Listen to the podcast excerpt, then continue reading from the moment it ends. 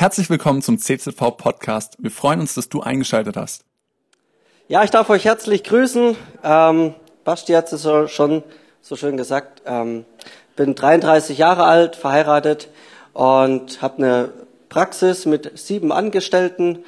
Und ja, ich staune, was passiert, wenn man so eine Praxis anfängt zu leiten unter dem Heiligen Geist. Und ich staune, was passiert. Äh, ich habe eine Heilpraktikerausbildung gemacht, bin seit vier Jahren Heilpraktiker. Und ich staune, ich habe eine Schule besucht im Schwarzwald unten. Das ist eine Schule für christliche Naturheilkunde. Und das Schöne an dieser Schule ist, es wird sämtliche Esoterik rausgefiltert. Und das finde ich einfach bemerkenswert. Die Schule gibt es seit zehn Jahren. Deshalb bin ich da relativ stark reingepolt in diese Sache, wo ich sage, äh, Naturheilkunde ja, aber Esoterik nein. Und deshalb bin ich da sehr, sehr stark jetzt vorgeprägt und diese Grundausbildung und vierjährige Ausbildung da unten, die hat mich auch sehr, sehr stark persönlich geprägt, was viele Themen angeht. Seht ihr schon, so, da gibt es ein paar Kügelchen. Ich habe hingeschrieben, ein Leitfaden für Christen. Es gibt, dieses Thema ist auch in der christlichen Szene, in der wissenschaftlich, äh, wissenschaftlichen Szene bisschen umstritten. Und es sorgt ein bisschen für Spannung, dieses Thema. Und mein Ziel ist es jetzt nicht, Partei ganz schwer zu ergreifen, sondern mein Ziel ist erstmal, ähm, Fakten auf den Tisch zu legen. Und ich hoffe, ich darf für euch offen sprechen. Ist es okay für euch? Oder sollen wir so ein bisschen ruhiger kochen und einen langweiligen Abend machen? Okay, wir geben Gas, okay? Wenn wir die Homöopathie uns anschauen, finde ich es total wichtig, ein bisschen über die Entwicklungsgeschichte der Medizin zu sprechen. Dann gehen wir stark rein, was ist Homöopathie, dann Spannungsfeld Wissenschaft und Homöopathie, Christ und Homöopathie ist ein Spannungsfeld, Alternativen zur Homöopathie und zum Schluss, ähm, wie sich das gehört, gibt es noch ein paar Quellen, woher die ganzen Informationen kommen. Entwicklungsgeschichte der Medizin. Wenn wir Konflikte von heute uns anschauen in der Medizin, finde ich, lohnt sich das, den Blick in die Gegenwart, in die Vergangenheit zu werfen, um die Gegenwart besser zu verstehen. Und da müssen wir ein bisschen weiter zurück als 20 Jahre. Im Mittelalter wurde Medizin nur von der Kirche verwendet. Das heißt, Medizin, was man damals eben unter Medizin verstand, hat die große Kirche gepachtet. Dieses Thema war das Thema der Kirche. Und somit war auch immer gewährleistet, dass Glaube und Medizin Hand in Hand gehen. Daher kommt auch noch dieser Begriff der kranken Schwester. Ähm, ist keine kranke Schwester, sondern ihr wisst das. Ähm, und der Begriff hat sich auch aus dieser Zeit bis heute gehalten. Und spannend ist auch, dass ähm, das ganze irdische Leben von der damaligen Bevölkerung war eben durch die Kirche so geprägt, dass es ein Leben nach dem irdischen Leben gibt. Und deswegen war dieses Leben auf die Ewigkeit hin ausgerichtet. Wie die Kirche das damals gemacht hat, da lässt sich drüber streiten, aber sie haben das Leben der Menschen versucht, hin auf die Ewigkeit auszurichten. Es war ein großes Bewusstsein im größten Teil der Menschen dafür da. Und der Glaube hatte in jeder Lebenssituation seinen festen Platz, auch wenn man krank wurde. So war der Ist-Zustand im Mittelalter. So, irgendwann ging es ja auch mal weiter aus dem Mittelalter raus und die Kirche hat das ein bisschen blockiert, diese Weiterentwicklung, und wollte nicht mitgehen. Da gab es dann solche Dinge wie Scheiterhaufen und sowas, die haben dann echt richtig aufgeräumt mit Leuten, die ähm, sich weiterentwickeln wollten, die raus wollten auch aus diesem christlichen, aus dieser starren Haltung von, nein, so wie es ist, so soll es bleiben. Und da hat die Kirche dadurch, durch diese Blockadehaltung eigentlich eine Säkularisierung gefördert. Also was heißt Säkularisierung? Eine Verweltlichung, ein Streben, habe ich es mal genannt, nach Wirklichkeit ohne religiöse Begründung. Ja, das ist so ähm, säkuläre Welt, klingt immer so böse, aber was, was hat das auf sich? Streben nach Wirklichkeit ohne religiöse Begründung. Das heißt, wir klammern Gott aus. Und das hat Konsequenzen gehabt. Ähm, 17., 18. Jahrhundert so rum ähm, gab es immer mehr Intellektuelle. Die haben sich dann so ein bisschen vielleicht geheim getroffen und ab der zweiten Hälfte vom 19. Jahrhundert war auch in den unteren Schichten so eine Verweltlichung da. Und es hat auch viel mit der damaligen Kirche zu tun. So, dann haben wir so einen Zeitzeugen aus der damaligen Zeit. Sehen wir schon so ein Bild von ihm. Das ist Rudolf Virchow. Ich glaube, jetzt hat es ein bisschen was auseinander, aber macht nichts. Der hat damals gesagt über die Wissenschaft, ich scheue mich nicht zu sagen, es ist die Wissenschaft für uns zur Religion geworden. Wissenschaft hat aber nur ein einziges Ziel, dem Humanismus zu dienen und in die Rolle einzutreten, welche in früheren Zeiten den transzendenten Strebungen der verschiedenen Kirchen zugefallen waren. Hui, was für ein altes Deutsch, ne? Was für eine Dramatik in den Sätzen. Aber ich finde es schon beachtlich. Virchow hat, ähm, jeder, der heute irgendwas mit Medizin lernt, lernt heute die Virchowschen Trias. Das heißt, du hast, ähm, wie eine Thrombose entsteht, mit dickem Blut, mit Blut verklumpt sich und alles, hat er als erster beschrieben. Und er passt sehr gut in diese Zeit als Zeitzeuge. Und wenn ich so jetzt ein Zitat bringe über die Wissenschaft, geht es mir auch nicht darum, die Wissenschaft schlecht zu machen. Aber es, man muss einfach diese Vergangenheit mit beleuchten. Und damals fing es dann einfach an, dass Glaube und Wissenschaft, Glaube und Medizin immer weiter auseinandergedriftet sind. Religion wurde immer mehr zur Privatsache und Medizin war Sache der Elite, des, der Wissenschaft. Und durch die Verweltlichung auch dieser, ähm, dieser Strömungen, unterstützt durch die Wissenschaft, ähm, wurde die Hoffnung und der Sinn nimmer auf ein Kommendes, was wir nach diesem Leben erwarten als Christen, gerichtet, sondern auf das Jetzt. Das ist ganz wichtig zu verstehen, weil große Teile der Bevölkerung ist dann damals umgeprägt worden, eben durch diese Haltung, durch diese Verweltlichung, dass wir nicht mehr gläubig sind, sondern wir passen uns dem an, was wir sehen und nur noch das, was wir sehen, das glauben wir und je, ähm, das Leben nach dem Tod spielt keine Rolle mehr. Und das nahm immer mehr seinen Kreis ähm, und zog immer mehr Kreise und es wurde mehr auf die irdische Zukunft gerichtet. So, jetzt haben wir aber trotzdem ein Problem.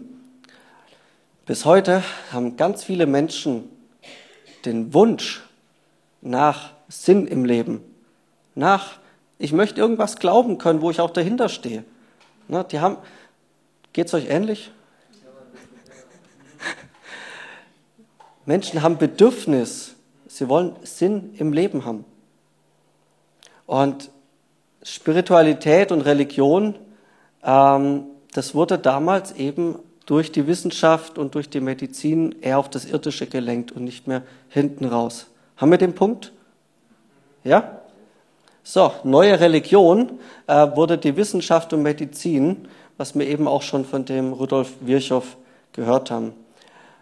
Und wenn wir jetzt weitergehen, die Medizin, die Heilkunst quasi von heute ist ähm, die richtige Adresse für körperliche, für seelische und psychische Genesung. Ne, wenn man was hat, so Körper, Seele, Geist kann man das auch nennen. Seele und Psyche nennen wir das sehr, sehr ähnliche Begriffe. Wenn wir damit ein Problem haben, gehen wir zum Arzt. Und jetzt wird, jetzt ist Folgendes passiert in der Entwicklungsgeschichte der Medizin. Die Medizin wird dadurch in ein Vakuum hineingesaugt, was eine niedergegangene Kirche eigentlich hinterlassen hat. Versteht ihr das? Menschen suchen Antworten nach dem Sinn des Lebens beim Arzt. Und das ist tragisch, weil der Arzt ist für solche Fragen eigentlich nicht ausgebildet. Es gibt Ärzte, die sind sehr, sehr gut darin, aber es ist eigentlich nicht die Aufgabe der Medizin, den Sinn des Lebens zu knacken. Ja? Seid ihr mit mir? Ja. Gut. Schön. Und versteht mich hier bitte nicht falsch, ähm, die Medizin ist dafür nicht verantwortlich. Es ist eigentlich eher die Bedeutungslosigkeit der Kirchen. Ich habe viel nachgedacht und ich schimpf als Physio- und Heilpraktiker, ich schimpf nie über Ärzte. Die machen einen super Job, die sind so an der Kapazitätsgrenze. Ich muss echt, muss wirklich ganz, ganz viel Wertschätzung für diese Arbeit rüberbringen. Ich möchte auch nie irgendwas anderes sagen in diese Richtung. Das sage ich aus tiefstem Herzen, aus tiefster Überzeugung. Aber die Medizin wird hier in ein Vakuum reingesaugt von Sinn und von diesen Fragen, wo sie nicht dafür gemacht ist und sie ist auch nicht verantwortlich dafür. Die Medizin heutzutage hockt dich mal in ein Wartezimmer rein bei einem Arzt, ähm, die wird eher dafür kritisiert, dass sie die Erwartungen der Menschen nicht stillen kann. Also, dass Menschen immer noch Schmerzen aushalten müssen, dass Krankheit immer noch so lang dauert. Es wird eher wieder angefangen, daran zu kritisieren. Und Medizin kann die Sehnsüchte und Men ähm, die Sehnsüchte der Menschen nach Glauben und Spiritualität genauso wenig stillen wie eine auf sich konzentrierte Kirche. Ne, müssen, wir, müssen wir verstehen, wenn wir als Kirche uns nur um uns selber drehen, und nicht neue Menschen erreichen auch, wie soll das, wie sollen wir da wirklich einen Unterschied machen? Ne? Und weil es noch zu wenige Kirchen gibt, die diesen Unterschied machen, weil es viele Kirchen gibt, die mit sich selber so beschäftigt sind, daraus hat sich, meine ich, ein sehr, sehr großer Markt entwickelt. Ich nenne es Markt, Marktplatz. Der neue Marktplatz passt beinahe perfekt zu den Bedürfnissen der heutigen Zeit und bietet ein wirklich buntes Spektrum. Sorry, ich fasse das manchmal so ein bisschen ähm, flapsig zusammen, aber ähm, die Thematik ist schon ernst. Wenn ich in eure Gesichter schaue, dann ist es ernst. Ne? Also die Thematik ist echt ernst. Und, aber ich versuche es ein bisschen lockerer zu bringen, weil es ist staubtrocken sonst. Das ganze Gesundheitssystem haben wir Ausgaben von 390 Milliarden Euro in Deutschland. Das ist so eine Zahl, 390 Milliarden, also fast 400 Milliarden Euro werden in Deutschland für das komplette Gesundheitssystem ausgegeben. Wenn man das mal runterbricht auf jeden einzelnen von uns, geben wir jeden zwölften Euro für Gesundheit aus oder für Medizin. Davon sind circa eine Milliarde für Heilpraktiker damit man so mal ein bisschen eine Relation hat, wenn wir jetzt zu tiefer noch reingehen. Aber ich wollte einfach mal ein paar Zahlen bringen, die die Größen auch mal so zeigen. Ich fand das beachtlich. Das kann man schön nachlesen auf so Statistiken vom, vom Bund. Ähm, jeder zwölfte Euro wird für Medizin rausgehaut. Ich finde das echt krass. Also es zeigt viel, wie viel uns Gesundheit und Medizin wert ist. So, jetzt haben wir die Geschichte ein bisschen durch. Und ich finde es wichtig zu verstehen, warum ist manchmal so ein Riesenspagat zwischen ähm, Schulmedizin und sogenannter alternativer Medizin. Ähm, warum ist das so ein Riesenspagat? Ich hoffe, ich konnte ein bisschen auf diese Frage vorher schon mal eingehen jetzt. Jetzt gehen wir in das Thema rein, was ist eigentlich Homöopathie? Und versteht mich richtig, wenn wir jetzt so reingehen in diese Thematik, mir geht es immer darum, ich verurteile niemand, der Homöopathie eingenommen hat. Ich möchte niemand da schlecht machen in diese Richtung. Ähm, meistens, die meisten nehmen Homöopathie, also wenn ich so meine Patienten frage, ja, warum hast du das genommen oder was hast du dir davon versprochen? Die meisten sagen, es geschieht eigentlich aus einer Mischung von Verzweiflung und Angst und Unsicherheit und ähm, irgendjemand kam in einer schwierigen Situation, nichts mehr hat geholfen und dann habe ich diese Kügelchen genommen. Das sind die aller, aller, allermeisten, die sowas dann nehmen. Und man muss auch sagen, ähm, die Homöopathie spricht viele an, die so ein bisschen in der Schulmedizin auch unter die Räder gekommen sind. Also das heißt, keiner findet was. Ich habe dauernd Schmerzen oder irgendwas ist los und keiner kann mir helfen. Und dann gab es irgendjemand, der hat diese Kügelchen mir einfach mal hingehalten. Und so funktioniert es meistens relativ subtil und ja, bedarfsgerecht quasi und bedürfnisorientiert. Wer, was ist Homöopathie? Das ist nicht Homöopathie. Also, aber der hat was zu tun damit. Das ist der Arzt und Erfinder ähm, Hahnemann. Und man muss auch sagen, es gibt nicht nur die eine Homöopathie, ähm, aber es gibt einen Arzt, der das damals entwickelt, entdeckt oder sich inspirieren hat lassen oder wie auch immer. Wir gehen mal schnell durch. Wer war denn eigentlich dieser Mann?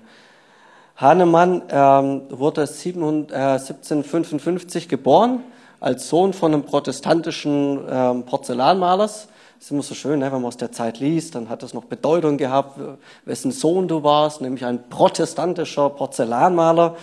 Ähm, das war ganz wichtig, dass das immer mitgenannt wurde, welche Kirchenzugehörigkeit du hast, obwohl es keine Rolle mehr gespielt hat, aber es musste genannt werden.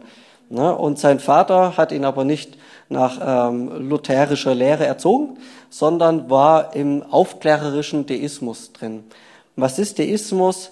Deismus ist eine Glaubensform, die auch viele Erscheinungsgesichter hat, aber beim Deismus gibt es eine ähm, Gottesvorstellung. Da glaubt man schon, dass Gott die Welt erschaffen hat, aber man glaubt nicht, dass Gott persönlich irgendwo eingreifen kann oder wie eine Beziehung zu ihm haben kann.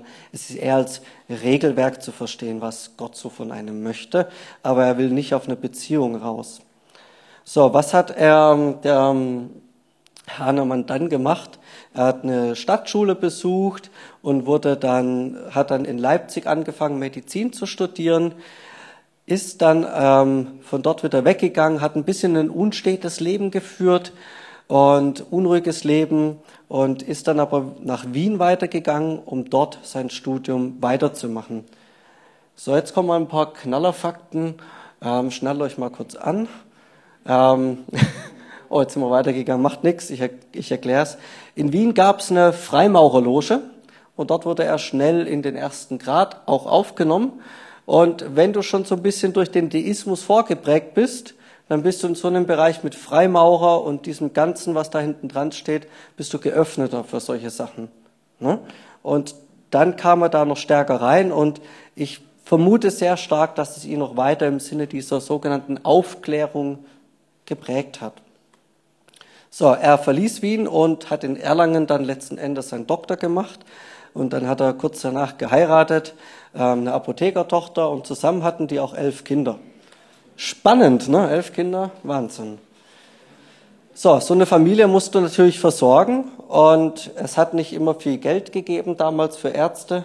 Die waren nicht, anges nicht so gut, sag ich mal, in, in der Honorierung auch. Und um die Familie zu äh, versorgen, hat er auch Übersetzungsarbeiten gemacht. Das heißt, er hat Latein studiert und, und auch Griechisch und das Ganze, was du damals wissen musstest. Und damals hast du es nicht auf äh, Google Books oder so kurz eingeben können und du hast alle Werke übersetzt gehabt, sondern du musstest das tatsächlich noch alles handschriftlich, ihr Lieben, übersetzen. Ne? Also hier richtig schreiben. Damit, mit so einer Tätigkeit hat er auch schon sein Studium finanziert, er war geübt und elf Kinder, die können, glaube ich, einen ziemlichen Lärm machen, wenn die nichts zu essen kriegen. So, als er so viel übersetzt hat, ist er auf ein Buch gestoßen und ist da auf eine seltsame Art und Weise gekommen, wie man ähm, Malaria behandeln kann. Passt das? Ja. Ähm, wie man Malaria behandeln kann. Und das hat ihn zu einem Selbstversuch angeregt. Der, da hat jemand früher Malaria mit, einer, mit einem Kraut, das nennt man China-Rinde, ähm, versucht zu behandeln und hat dann eben einen Fieberschub bekommen. Und jeder von uns hat vielleicht schon mal gehört, Malaria, da kannst du richtig Fieber kriegen, bis du umfällst. Und dann war für ihn, naja, wenn ich China-Rinde nehme, dann bekomme ich einen Fieberschub. Irgendwas muss das miteinander zu tun haben und hat dadurch schon mal seinen ersten Satz in seiner ganzen Entwicklung geprägt. Gleiches mit Gleichem behandeln. Jetzt hat der Hahnemann aber in einer Zeit gelebt, wo alle Ärzte zum Beispiel so ein Aderlass praktiziert haben. Aderlass, das kennt man auch so ganz, ganz dunklen Filmen aus dem Mittelalter hier zack aufgerissen und dann das Blut rauslaufen lassen. Und das war zur damaligen Zeit das Einzige, was die konnten. Die haben die Säfte im Körper, weil der Körper besteht aus zwei Drittel Flüssigkeit. Ne, ist ein bisschen unromantisch die Tatsache, aber er besteht einfach aus zwei Drittel Flüssigkeit. Und dann haben die gedacht, Krankheit ist immer dann, wenn die Säfte quasi dreckig sind. So, das war die damalige Ansicht. Und dann hat man eben gesagt, okay, wenn Krankheit da ist und die Säfte sind dreckig, dann machen wir die sauber. Und die macht man sauber, indem man einfach mal eine Öffnung reinmacht und mal einen Teil rauslässt und dann guckt man mal, was passiert. So, das war die damalige Zeit, so hat jeder Arzt dort therapiert. Ähm, auch Blutegel und lauter solche Sachen kamen alle aus dieser säfteleere Zeit. Und man muss auch sagen, in der heutigen Zeit gibt es diese Behandlungsform immer noch. Ein Teil praktiziere ich auch selber. Aber ich sage euch auch mal eins, wenn was wirkt, dann übertreibt man es gerne. Das ist heute wie mit Antibiotika, mit Schmerzmittel, mit Cortison. Das sind alles tolle Sachen, die definitiv ihre Berechtigung haben. Aber man kann es auch übertreiben. Und so war es zur damaligen Zeit auch. Und jede Zeit muss ich eigentlich immer wieder auch kritisch hinterfragen. Das hat man damals nicht gemacht. Und der Hahnemann, der hat irgendwann gesagt, Mensch, irgendwie so lang Blut rauslaufen lassen, bis jeder Trottel die Diagnose stellen kann, das, das macht irgendwie keinen Sinn. Und da muss ich ihm ja auch recht geben. Ne? Irgendwann brauchst du auch keine Diagnose mehr stellen, weil das Blut ist raus. Und insofern muss man auch seine Zeit ein bisschen sehen, in der er unterwegs war und er hat gesagt, es muss was Neues her. Also so kann man nicht weitermachen. Ne? Das, dafür braucht man nicht Medizin studieren. Und damals gab es ja dann auch diese ganzen Bader und so weiter, die dann eben rumgelaufen sind und den Leuten nach diesem Wissensstand so ein bisschen alles behandelt haben und so weiter. So, was ist denn Homöopathie? Homöopathie leitet sich von Homöospathos ab, das heißt ähnliches Leiden und es spiegelt diesen Grundgedanken wider. Quasi das Malaria macht Fieber und da muss ich auch ähm, ähm, Kinarinde geben. Das heißt, jede Krankheit wird eigentlich, kann man sagen, so behandelt, dass wenn du Malaria hast, dann gibst du Chinarinde und die Chinarinde macht ähnliche Symptome und du musst die nur ein bisschen stärker machen, durch die Dosierung mehr Chinarinde quasi, wie das Malaria. Und dann denkt der Körper, ah, das, die Chinarinde, die muss ich, die muss ich packen. Diese, diese Nebenwirkung davon, die muss ich überwinden. Und dann erlischt die zweite Krankheit, nämlich Malaria, von alleine. Okay. Ne? So funktioniert Homöopathie vom Grundgedanken her. Das heißt, ähm, man versucht im Prinzip die richtige Pflanze in der richtigen Dosierung zu finden, damit der Körper die Nebenwirkung der Pflanze angreift, damit die eigentliche Krankheit schneller überwunden werden kann. Ist das ein bisschen verständlich rübergebracht? Was ist Homöopathie? Das ist eigentlich der Kern davon. Genau. Und dann spricht man davon, dass die stärkere Kraft die schwächere natürliche Krankheit zum Erlöschen und Verschwinden bringt. So, jetzt geht's aber mal richtig rein. Könnt ihr noch? Ja, hör mal. So, jetzt gibt es so ein paar Lehrsätze, die der eben rausgefunden hat. Dabei muss die Arznei in solcher Form verabreicht werden, dass ihr geistartiges, dynamisches Wesen, das im Innern der Arznei verborgen ist, freigesetzt wird. Die Eignung einer Substanz als Arznei gegen eine bestimmte Krankheit ist ihr durch nichts äußerlich anzusehen, nur durch die Erfahrung kann die Kenntnis ihrer Kräfte gewonnen werden. ne?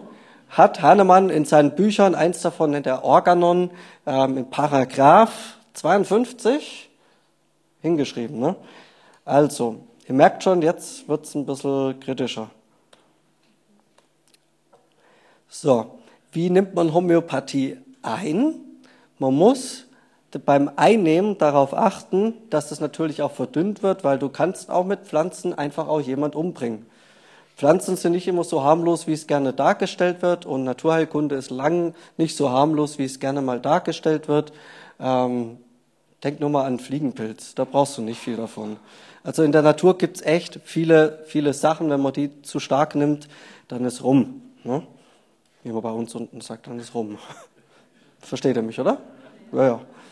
Also, homöopathische Arzneimittel bekommen ihre Wirksamkeit ähm, nicht nur durch das Verdünnen, also runtersetzen, dass nicht so viele Nebenwirkungen da sind, weil durch das Verdünnen wird der materielle Anteil stufenweise herabgesetzt, bis eigentlich keine negativen Nebenwirkungen mehr zu erwarten sind.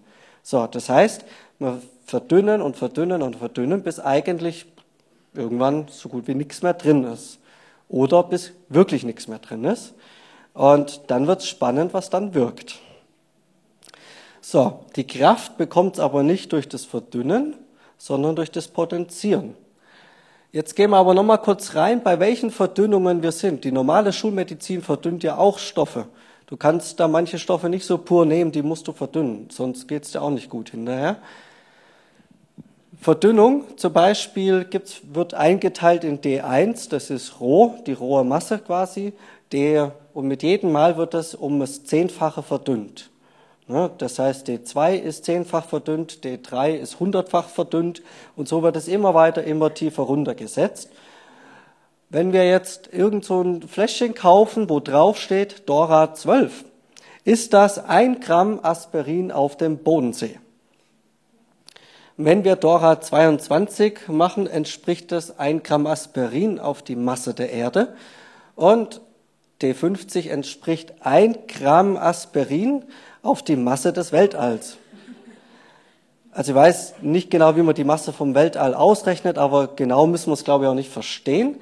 Ich möchte es auch nicht allzu arg ins Lächerliche ziehen, aber das sind solche Dimensionen, mit denen Homöopathen ganz selbstverständlich denken. Und ab D12 ist statistisch noch was drin, also ein Gramm Aspirin kannst du ähm, im Bodensee vielleicht noch irgendwie rausfinden. Ich glaube, da ist zwar mehr anderer Müll auch noch drin, aber hypothetisch geht es. So, und ab D23 ist einfach rechnerisch nichts mehr drin. Da ist kein Molekül mehr drin. Jetzt das meiste, was verkauft wird, ähm, wenn sich jemand verletzt, ist Arnika D30.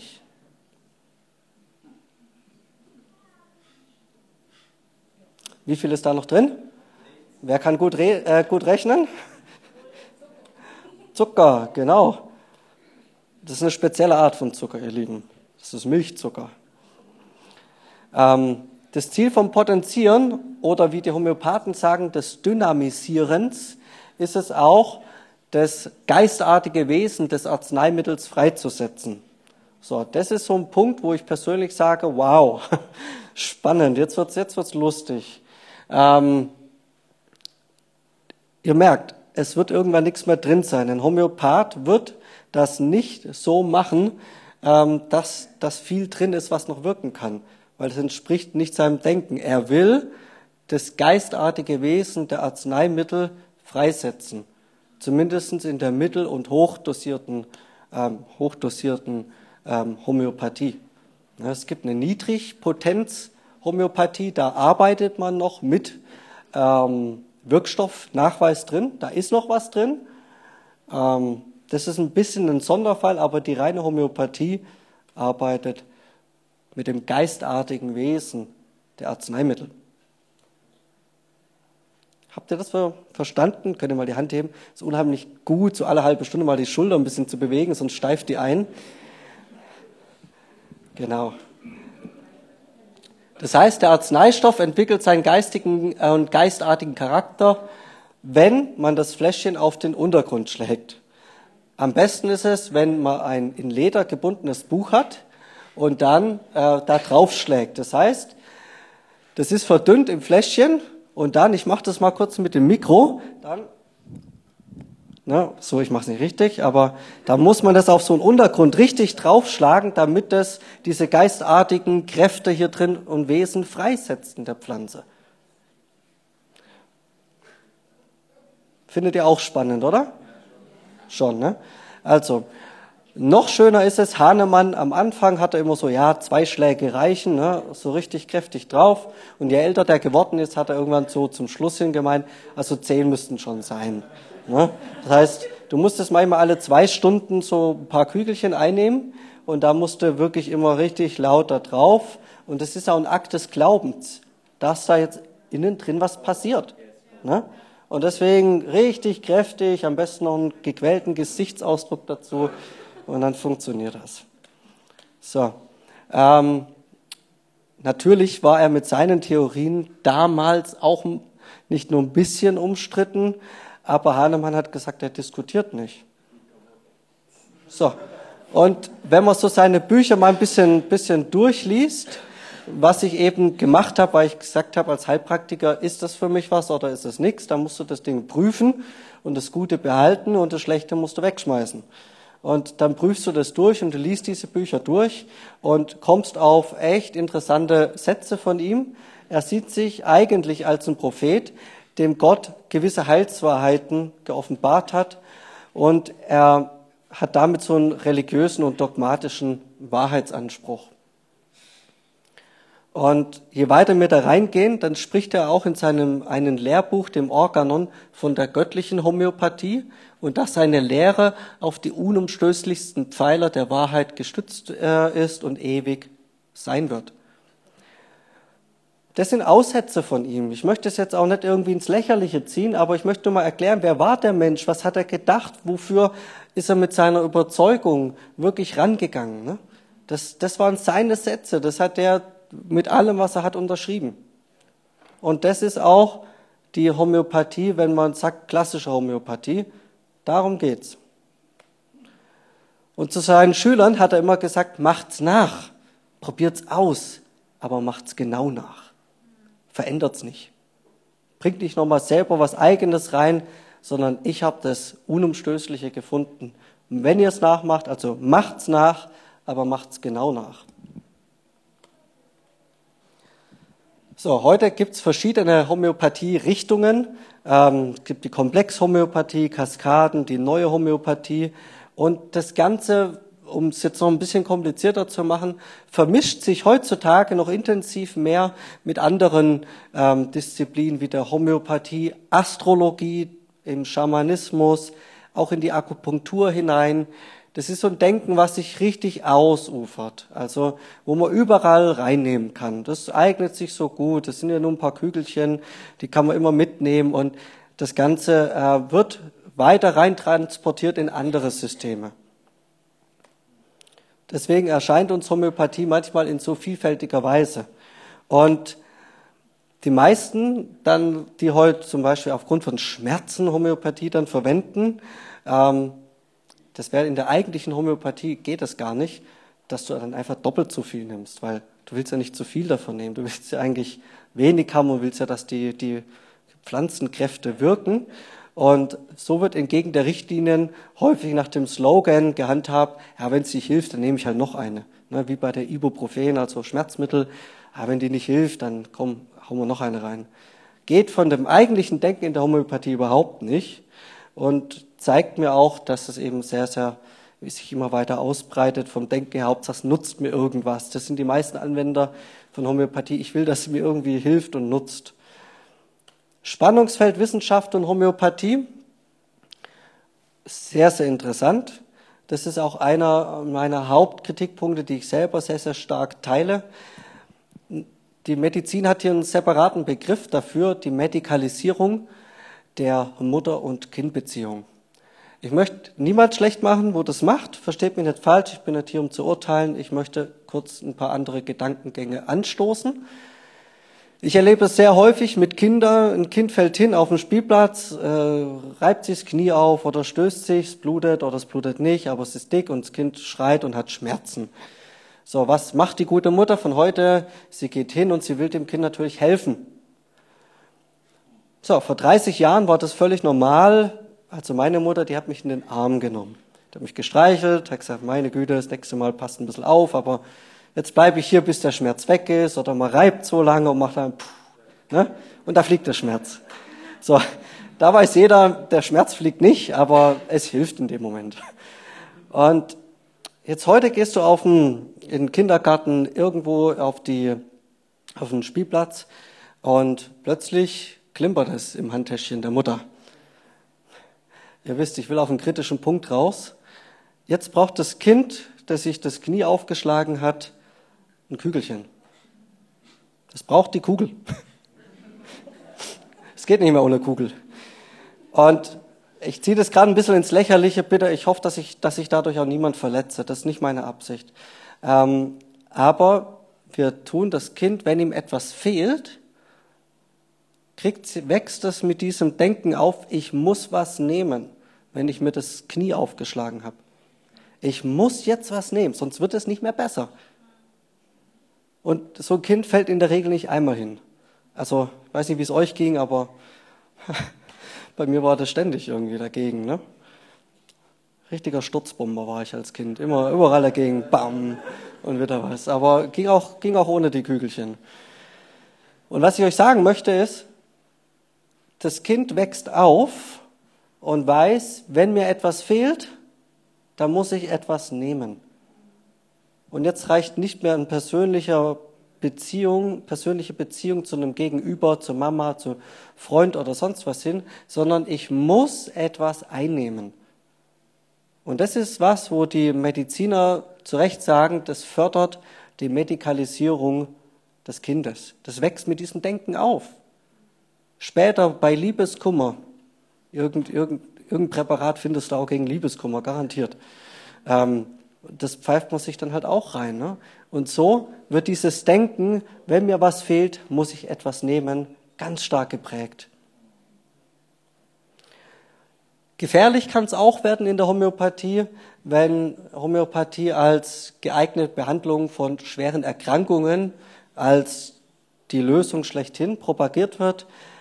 Ich erlebe es nicht selten in der Praxis, dass häufige Hilfe verzögert wird oder teilweise auch zu spät kommen kann, weil man so viel reingesetzt hat in diese Hoffnung auf Homöopathie und sich nicht lösen will davon, dass es auch noch andere Möglichkeiten gibt habe ich wirklich zu oft und muss ich echt sagen, da bin ich immer traurig eigentlich. Und ich verurteile Menschen nicht dafür, wenn sie das einnehmen, aber ich bin echt traurig, weil ich denke, ähm, Mensch, da könnte man jetzt noch mit anderen Sachen vielleicht viel mehr machen. Oder Menschen gehen nicht mehr zum Arzt, weil sie dem nicht mehr vertrauen ähm, und nehmen stattdessen die Homöopathie ein und Dinge können viel schlimmer werden.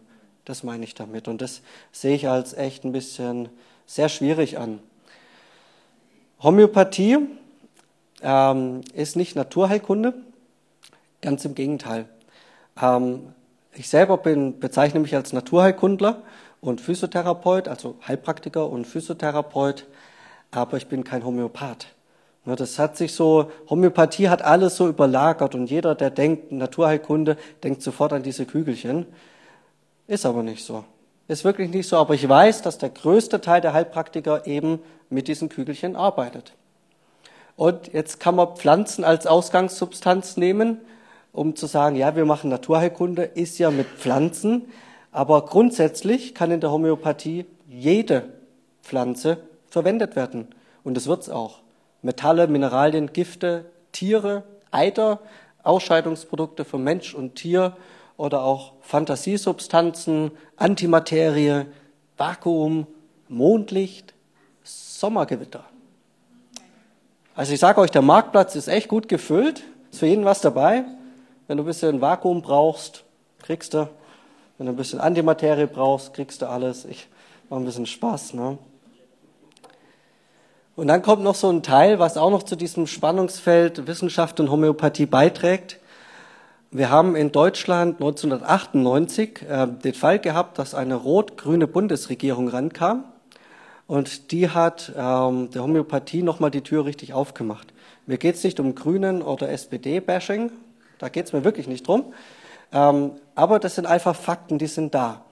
Ähm, 98 hat man gesagt, okay, alles, was ein Arzt einem Patienten verschreibt, muss einen Nach äh, Wirksamkeitsnachweis bringen.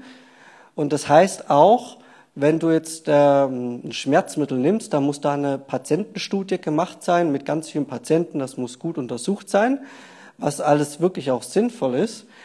Ähm, und so eine Studie kostet zwischen 5 bis Minimum 15 Millionen Euro, bis du ein Medikament zulassen darfst als Medikament.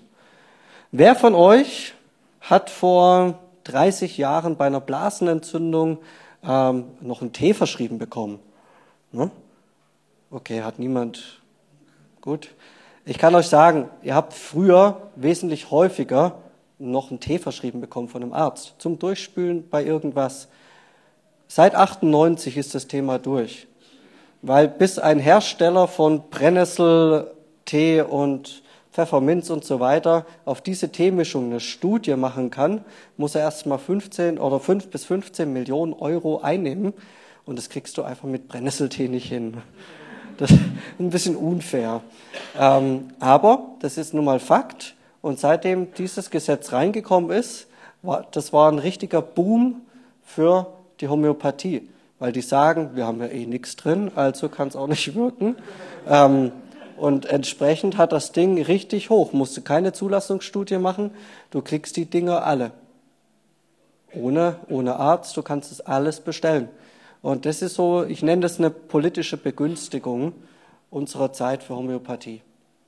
Das steckt auch noch hinten dran, warum manchmal klassische alte Naturheilverfahren wie einen Tee zum Beispiel gibt's nicht mehr. Beim, beim Arzt, wann kriegst du da mal einen Tee verschrieben? Gibt's nicht mehr. Jetzt gehen wir in das nächste spannende Thema rein. Seid ihr noch online? Christ und Homöopathie. Nochmals, bitte versteht mich richtig, ich verurteile niemand, das mache ich nicht, darf ich nicht und will ich auch nicht. Ich verurteile niemand, der Homöopathie eingenommen hat oder gegenwärtig einnimmt. Ich will bloß ein bisschen in die Richtung mal ein anderes Denken auch mal mit reinbringen. Die meisten nehmen Homöopathie ein aufgrund von Verzweiflung und Unwissenheit. Und Homöopathie spricht trotzdem viele an, die einfach so unter die Räder gekommen sind und denen Homöopathie als was ja, harmloses und Naturheilkunde verkauft worden ist. Ganz, ganz häufig. Ich glaube, über, über 90 Prozent meiner Patienten, die ich so analysiert habe, die sagen, ja, ich war einfach verzweifelt und wusste nicht mehr weiter und keiner hat geholfen. Jetzt habe ich mir da diese Kügelchen geholt und eingenommen. Und ich sage auch nicht, dass das nicht wirken kann. Bloß, jetzt wird es nochmal spannend. In Kolosser, Brief 2, Vers 8 steht, Gebt Acht, dass euch niemand mit seiner Philosophie und falschen Lehren verführt. Was ist wohl damit gemeint? Speziell Homöopathie? Homöopathie ist auch eine Lehre. Und wir leben in der Endzeit. Und in der Endzeit ist es so, dass immer wieder falsche Lehren auf uns zukommen werden. Wir müssen das kritisch hinterfragen. Wir müssen reingehen, müssen gucken, ist da was dran oder muss ich es wegschmeißen? Und ich finde es ganz wichtig, Kolosser 2 warnt uns explizit, gebt Acht, dass euch niemand mit seiner Philosophie und mit falschen Lehren verführt. Ich finde das eine generelle, ganz, ganz wichtige Warnung, die uns hier das Wort Gottes gibt. Der nächste Punkt, ähm, jemand soll durch etwas ganz gemacht werden. Und den Anspruch erhebt die Homöopathie ganz häufig. Wir machen dich wieder ganz. Und das passiert durch etwas. Und das etwas ist ein Pflanzengeist. Also wenn jemand kommt und hat sich irgendwie einen Fuß verletzt, ist umgeknickt, das passiert häufig, und da frage ich, ja, was hast du gemacht? Ja, ich habe Annika D30 genommen. Und dann rutscht mir manchmal, weil ich da nicht immer so reflektiert bin in so einem Moment, rutscht mir das gerne mal raus, dass ich sage, Mensch, hat aber der Geist der Annika zugeschlagen. Ne? Und hat's gewirkt? ne? Also ich, ich bin da ein bisschen locker auf dem Gebiet zwar, aber man muss da als Christ auch echt ein, trotzdem eine Schärfe mit reinbringen, aber jetzt nicht so ganz verbohrt sein vielleicht. Ich finde, unsere Fülle, die ist in Jesus und nicht in dem Pflanzengeist. Da ziehe ich persönlich als Christ eine ganz, ganz klare rote Linie. Für mich ist die Fülle in Jesus und nicht in dem Pflanzengeist. Der Hahnemann, der war Freimaurer und seine Lehrsätze, finde ich, stehen im Gegensatz zur biblischen Lehre. Ähm, in seinen Büchern bezeichnet er auch Jesus so ein bisschen als Erzschwärmer und greift ihn da ganz komisch auch von der Seite an, was ich dann noch einmal tiefergehend sehr interessant fand. Ja, also jemand soll durch etwas ganz gemacht werden. Schwierig. Ich finde, wenn ein Kind hinfällt, reicht es auch im Jahr 2020, dass du hingehst, das Kind tröstest, dass du Beziehung mit ihm hast, es streichelst, ihm Gutes zusprichst und sagst, Mensch, das nächste Mal den Fuß ein bisschen früher hoch, dann klappt's mit der Bordscheinkante. Ne? Das, das reicht auch heute noch. Wir denken immer, wir müssen was anderes machen und die Falle ist da, weil Mütter werden häufig verurteilt dafür in unserer heutigen Gesellschaft, wenn sie nichts machen, in Anführungszeichen. Ne? Also nur hingehen und trösten. Man muss so gesellschaftlich gefühlt was machen, was mehr ist als nur drücken. Und ich kann euch sagen, es reicht. Es reicht wirklich. Aber dazu brauchst du ein gutes Standing, dazu brauchst du wirklich ein gutes Fundament, um das heutzutage auch vertreten zu können. Wenn du auf dem Spielplatz bist mit einem Kind und hast keine Kügelchen dabei, kann schon spannend werden. Ja, was haben wir als Alternativen zur Homöopathie? In der Schulmedizin gibt es so einen richtig schönen Ausdruck für diese kleinen Dinge, wenn man sich das Knie aufschrammt, das nennt sich eine Befindlichkeitsstörung. Wenn man sowas hat, dann soll man einfach nicht die Geduld verlieren. Wirklich. Es, es muss nicht immer was gemacht werden. Wir denken, und so sind wir heute erzogen in unserer Leistungsgesellschaft, wir müssen immer schnell leisten und viel leisten können und alles wird diesem Leistungsmantra, nenne ich es gern manchmal so, unterworfen. Versteht ihr? Und da muss alles schnell gehen. Und das darf nicht mehr wehtun. Mein Körper darf sich nicht mehr beschweren bei mir, weil ich ihn völlig überstrapaziere. Und ich glaube, das ist ein Irrtum unserer Zeit, dass es immer gleich sofort besser werden muss. Ja? Wenn ich mir einen Ellenbogen irgendwo bös anrempel, ah oh, Mensch, ne, wie beim kleinen Kind auch. Ja, ah, das tut immer noch weh und zwei Wochen später, es wird zwar langsam besser, aber es müsste schneller gehen. Ich verstehe das alles, ich möchte es auch nicht wegdiskutieren, aber manchmal sind es Befindlichkeitsstörungen und ich unterscheide zwischen einer Befindlichkeitsstörung und zwischen einer Krankheit. Und bei Befindlichkeitsstörungen helfen die alten Dinge. Viel trinken, genügend schlafen und gute Beziehungen pflegen. Bei Krankheiten, bei wirklichen Krankheiten, also wenn der Ellenbogen nach zwei Jahren oder nach zwei Monaten oder zwei Jahren immer noch weh tut, dann lohnt sich der tiefere Blick und dann finde ich, da muss man eine Ursachensuche anstreben. Ja, wir sind jetzt so bei Alternativen zur Homöopathie. Eine Ursachensuche anstreben und nach den Ursachen gucken. Ernährt sich jemand schlecht? Ernährung ist heute ein Riesenthema, ne? könnte man nochmal drei Abende füllen hier. Aber ähm, wir sollen jetzt auch aus Thema Ernährung keine Religion machen. Das wird auch häufig gemacht. Also ein bisschen cool down. Ähm, aber wir sollen gucken, was macht jemand wirklich krank. Es gibt viele Dinge, die uns krank machen. Ernährung ist eins davon. Zu wenig Bewegung, zu wenig Schlaf, emotional nicht ausgeglichen sein. Das, das, sind, das sind häufige Dinge. Ne? Ich finde es total wichtig, dass man schöpfungsgemäßen Lebensstil führt. Das muss nichts ähm, Langweiliges sein, wirklich nicht. Aber verzöhnte Beziehungen zu leben, und ein Punkt, den ich persönlich ganz, ganz wichtig finde und wo ich sehr, sehr häufig auch traurig bin, wenn ich Menschen so über die Praxis auch kennenlerne, Berufung zu finden. Die Lebensberufung, die Berufung, was habe ich für Gaben? Wo bin ich begabt? Wo, wo, will, ich, wo will mich der Herr einsetzen? Wo spüre ich so ein Ziehen, so ein Rufen? Ne? Berufung kommt von Ruf.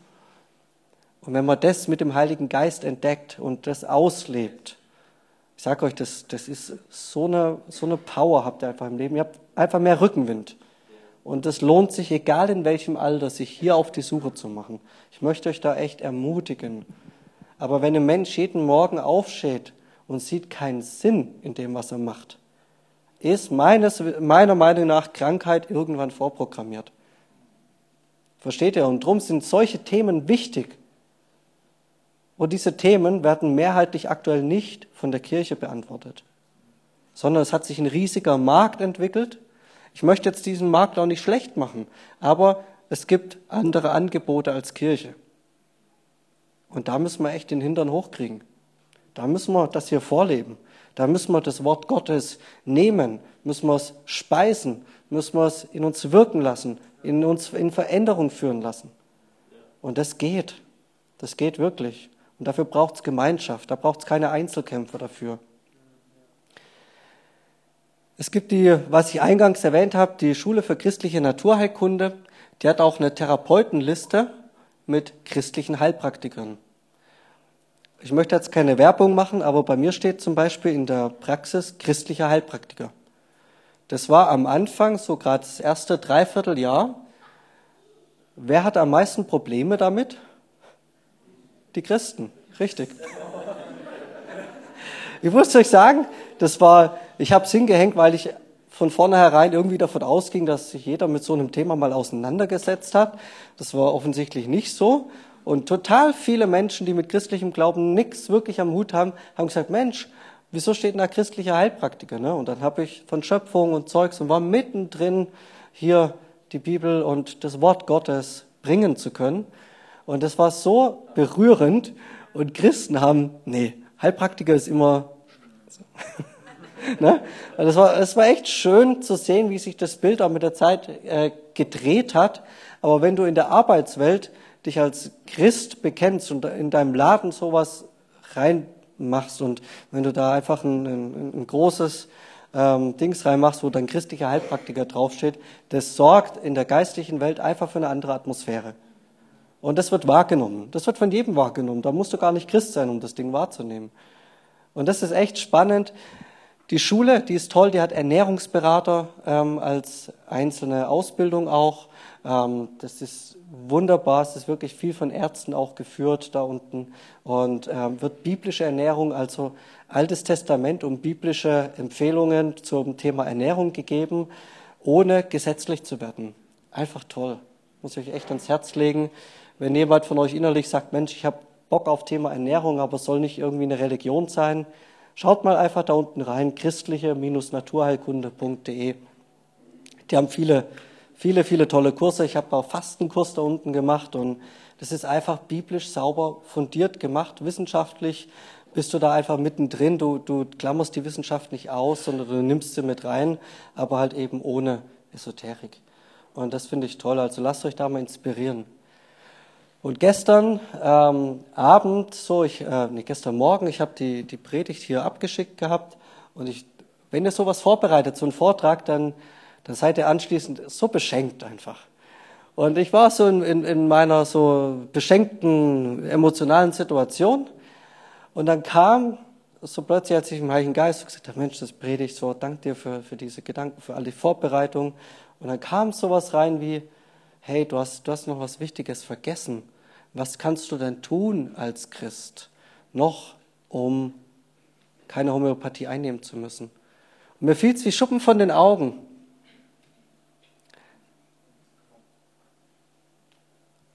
Ihr seid gespannt, oder?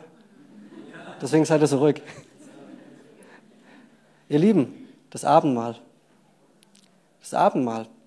Wir nehmen Brot, wir nehmen Wein zu uns. Nehmen wir Brot, weil wir, weil wir Hunger haben? Keiner traut sich. Nehmen wir Brot, weil wir Hunger haben? Trinken wir Wein, weil uns, wir uns berauschen wollen? Für was nehmen wir Brot? Gedenken. Für was nehmen wir noch Brot? Ich muss sagen, ich habe einen kleinen Vorteil. Ich habe letztes Jahr zwei Sessions gemacht über Abendmahl. Ähm, ich habe mich da tief vorbereitet. Das Brot gehen wir zurück und der Wein haben eine tiefe, tiefe biblische Bedeutung aus dem Alten Testament. Da geht es darum, um das Passa. Die feiern das Passa zum Auszug aus Ägypten.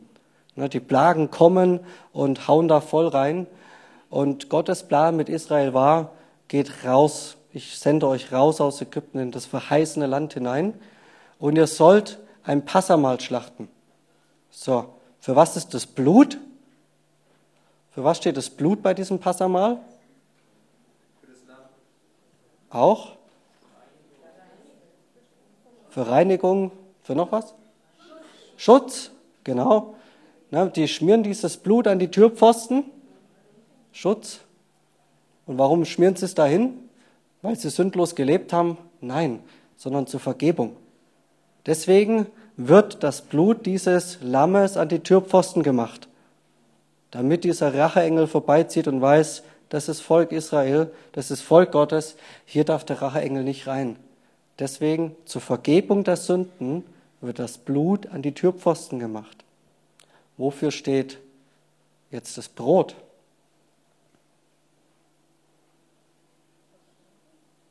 Habe ich euch geschockt?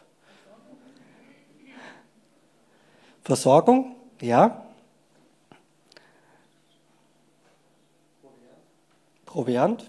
Ihr müsst denken, im Psalmen gibt es eine Stelle, da wird geschrieben, dass das Volk Gottes, das waren damals so circa zweieinhalb Millionen Leute, die sind aus Ägypten, aus der Sklaverei rausgezogen und nicht einer war krank oder schwach. Das ist ein Wunder, dass sowas passiert. Damit du zweieinhalb Leute auf so einen Marsch schicken kannst, müssen die echt fit sein. So, und was steht im, so kurz gucken nochmal, das Blut ähm, für die Vergebung. Und in 2. Mose 12, was haben sie im Inneren des Hauses getan? Die mussten dieses Lamm, was sie geschlachtet haben, aufessen. Und das Lamm war die Stärkung, das Lamm diente zur Kräftigung für den vorliegenden Marsch. Und das Lamm ist die Versorgung. Und wenn wir dieses Brot essen, ist richtig diese Assoziation mit Lamm Gottes. Ne? Oder den Leib des Herrn. Der Herrn wird auch häufig als ähm, Lamm dargestellt. Und ich finde es symbolisch total wertvoll, diese Metaphern mit reinzunehmen, auch in das Abendmahl, zu sagen, wenn du das nächste Mal mit Kügelchen oder sowas konfrontiert wirst, das Abendmahl hat für uns Christen eine ganz zentrale, kräftigende Bedeutung. Ne? Zur Vergebung der Sünden und zur Stärkung des Leibes. Und 2. Mose 12, Vers 8 steht, und sie sollen das Fleisch in derselben Nacht essen, am Feuer gebraten, mit ungesäuertem Brot, mit bitteren Kräutern sollen sie es essen. Ne? Und sie aßen dieses gebratene Lamm und es sollte ihnen Kraft geben für die Reise. Und es war keine natürliche Kraft, die sie empfangen, es war eine übernatürliche. Und im Psalm 105, Vers 37, sein Volk aber führte er sicher aus Ägypten heraus, mit Silber und Gold beladen, nicht einmal Schwache oder Kranke gab es unter ihnen. Und sie sind gekräftigt worden durch das Lamm. Und eine weitere Stelle, die ich total interessant finde, ähm, die Band darf gerne schon nach vorne kommen. Eine weitere Stelle, die ich interessant finde, es kommt eine ungläubige Frau zu Jesus und die sagt, meine Tochter ist krank und gib mir von diesem Brot der Heilung. Und dieses Brot der Heilung, sagt Jesus, ist nur für die Kinder. Sie ist aber ein Hund, eine Ungläubige. Finde ich total hart, was Jesus da sagt. Und die Frau sagt aber, auch Hunde essen von den Krumen, die runterfallen. Ne? Und es hat ausgereicht, dieser Krume, auch wenn es für sie nicht war, dass ihre Tochter gesund wurde. Wie viel mehr für uns, die wir das Recht haben, als Christen das Brot zu nehmen, soll es für uns als Heilung dienen. Und so, ja, möchte ich euch einfach auch sagen, nehmt das Abendmahl. Das ist meiner Überzeugung nach Gottes Wunsch auf einem Heilungsweg. Das ist nicht, der einzige, nicht die einzige Möglichkeit, aber es ist Gott, glaube ich, ganz wichtig, es ist Jesus ganz wichtig, dass wir an ihn denken. Und diese Symbolik, die ich jetzt hier ein bisschen mit reingepackt habe, die kann einen schon mal tiefer auch beschäftigen. Aber Gott möchte, dass wir und Jesus möchte, dass wir an sein Werk denken. Cool, dass du dir unsere Predigt angehört hast. Wir hoffen, sie hat dir geholfen und wir wollen dich ermutigen, auch während der Woche Teil einer Kleingruppe zu werden.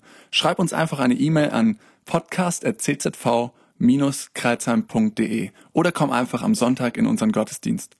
Folge uns außerdem auf Facebook oder Instagram für alle weiteren Infos. Wir freuen uns auf dich.